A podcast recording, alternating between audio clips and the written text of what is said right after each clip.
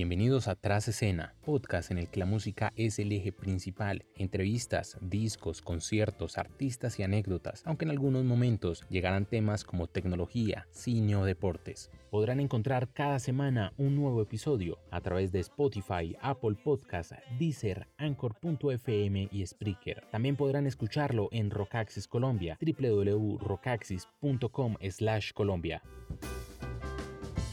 www.rockaxis.com he knows it's on the blink. He says, don't worry. I want to let you know that rhythm and blues have a baby, and they called it and named it rock and roll. Rhythm and blues had that baby, and they called it rock and roll. I just want you to know that. Are you having a good time? One bam, bam, bam, bam, bam, to the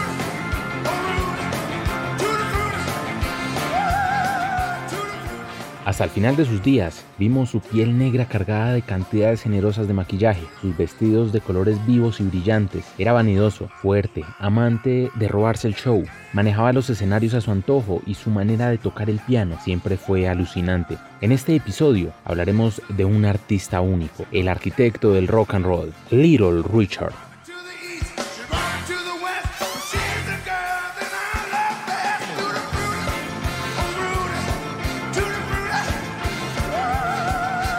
Richard Wayne Pennyman nació el 5 de diciembre de 1932 en Macon, Georgia, criado entre esa alucinante particularidad vocal y rítmica del gospel y la energía de la fiesta nocturna.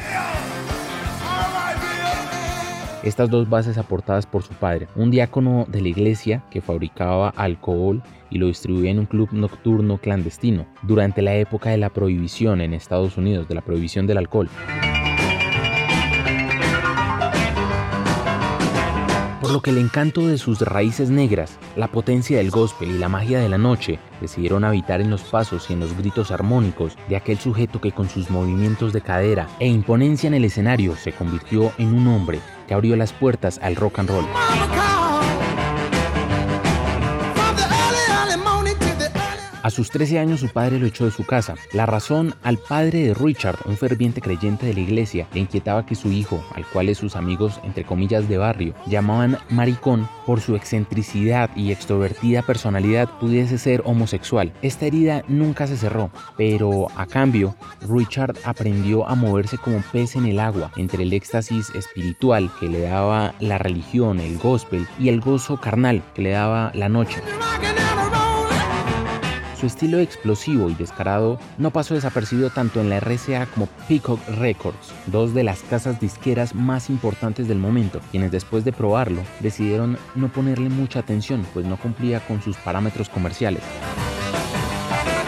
Entrada la década de los 50, el compositor Robert Blackwell se fijó en él para convertirlo en el nuevo Roy Charles, pero Richard tenía otros planes y en cuanto pudo mostró su voz y sus pasos, una mezcla candente, blasfema, obscena, pero mágica, ante algunos de los músicos de nada más y nada menos que de Fat Domino, el padre del rock and roll que aterrados por el estilo decidieron dar un paso al frente para unirse a Richard y alcanzar la gloria. Era el año de 1955 y en un estudio de New Orleans acababa de nacer Tutti Frutti, el primer himno del rock and roll.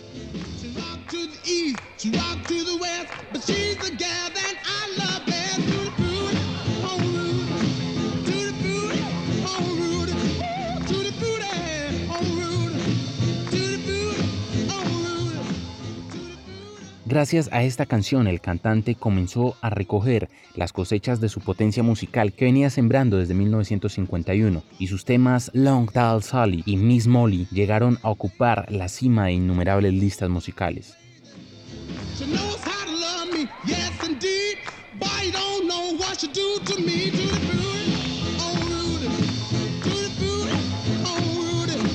Little Richard fue uno de los principales artistas negros de Estados Unidos, que supo combinar con el toque musical celestial del gospel y el rhythm and blues con los sonidos pop. El resultado fue un sonido más salvaje y con más energía, que al tocar en los escenarios, Pennyman se robaba el show azotando el piano mientras los gritos de su voz áspera le daban un cuerpo a la melodía y atacaban los oídos del público. Richard se convirtió en el primer artista negro que sonó en las radios comerciales de Estados Unidos y se vanagloriaba por juntar en sus conciertos a blancos y afroamericanos, lo que se convertía en un hecho controversial, pues violaba aquellas ridículas leyes de la segregación racial que dominaba gran parte de Estados Unidos. Al mismo tiempo rondaban en las listas musicales y en los bares los punteos eléctricos de Chuck Berry, la potencia lucera de Jerry Lee Lewis y el ritmo de Bob Dibley, pero fue Little Richard, un desinhibido extremo, quien mejor encarnó la naturaleza salvaje y la androginia del rock and roll. El emancipador, el creador, el arquitecto del rock and roll, como se hacía llamar, sirvió como influencia para grandes músicos, entre ellos el rey Elvis Presley, para los Beatles, los Rolling Stones, David Bowie, Rob Stewart, Michael Jackson, Jimi Hendrix, Bob Dylan, ACDC, quienes encarnarían la obra y el legado de Richard y lo llevarían a un nivel cada vez más alto.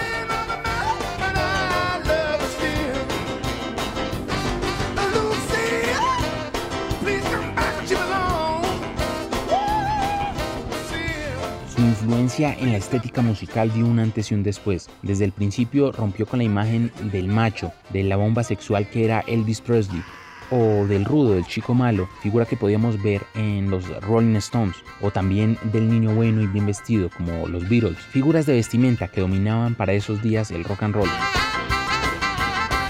El músico nacido en Macon materializó sobre los escenarios un estilo nunca antes visto. Ojos pintados, eh, maquillaje en abundancia y vestido con colores vivos, una faceta andrógina que inspiraría artistas como Prince o David Bowie y que en los años 80 se haría mucho más fuerte con Motley Crue o Poison. Richard bromeaba diciendo que si Elvis ocupaba el lugar del rey del rock and roll, él ocupaba el lugar de la reina del rock tomando con gracia ese nuevo estilo visual que le había aportado a la música.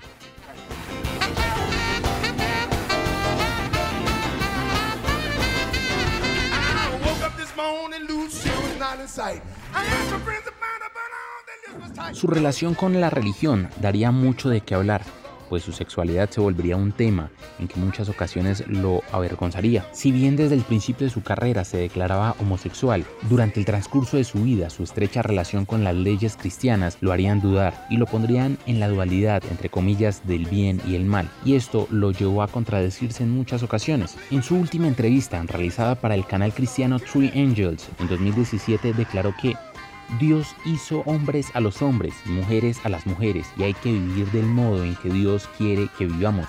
Little Richard en este momento había condenado la homosexualidad y la transexualidad como afectos antinaturales que van en contra de los designios de Dios, pero esto lo contradeciría con lo que dijo cinco años antes en otra entrevista para la revista GQ. El músico afirmó lo siguiente, todos somos masculinos y femeninos a la vez. El sexo para mí es como un buffet. Si algo me tira, voy por ello. ¿Qué es mi sexualidad? Soy pansexual. Estas declaraciones lo pondrían en la palestra pública y dañarían su figura en muchos de los ambientes sociales del cual era referencia, pero esto no intervino en el ambiente musical, donde su posición siguió intacta por sus grandes aportes. Little Richard se convirtió en un espectáculo, tanto su faceta como ese hombre que despotricaba sensualidad hasta mediados de los 60, como el predicador que llevaba la palabra de Dios a donde llegaba, esto hasta sus últimos días. En la mañana del 9 de mayo, lamentablemente el arquitecto del rock and roll dejó de brillar. El músico murió en Nashville con su hermano y su hijo adoptivo al lado. La causa de la muerte estaría relacionada con un cáncer de huesos que lo acomplejaría hace muchos años, aparte de diferentes enfermedades que venía sufriendo el músico ya por su edad.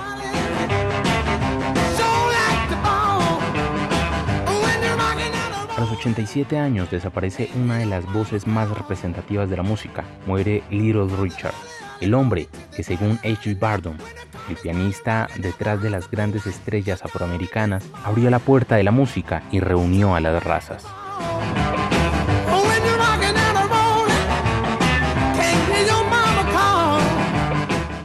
Yo soy Cristian Contreras y esto es Tras Escena. Recuerde que puede hacerme sugerencias o escribirme a través de anchor.fm. Allí podrá dejar mensajes escritos o notas de voz. También puede escribir a las redes sociales de Rockaxis Colombia en Twitter, Facebook o Instagram. O recuerde seguirme en mi cuenta personal de Instagram, Cristian Contreras-96.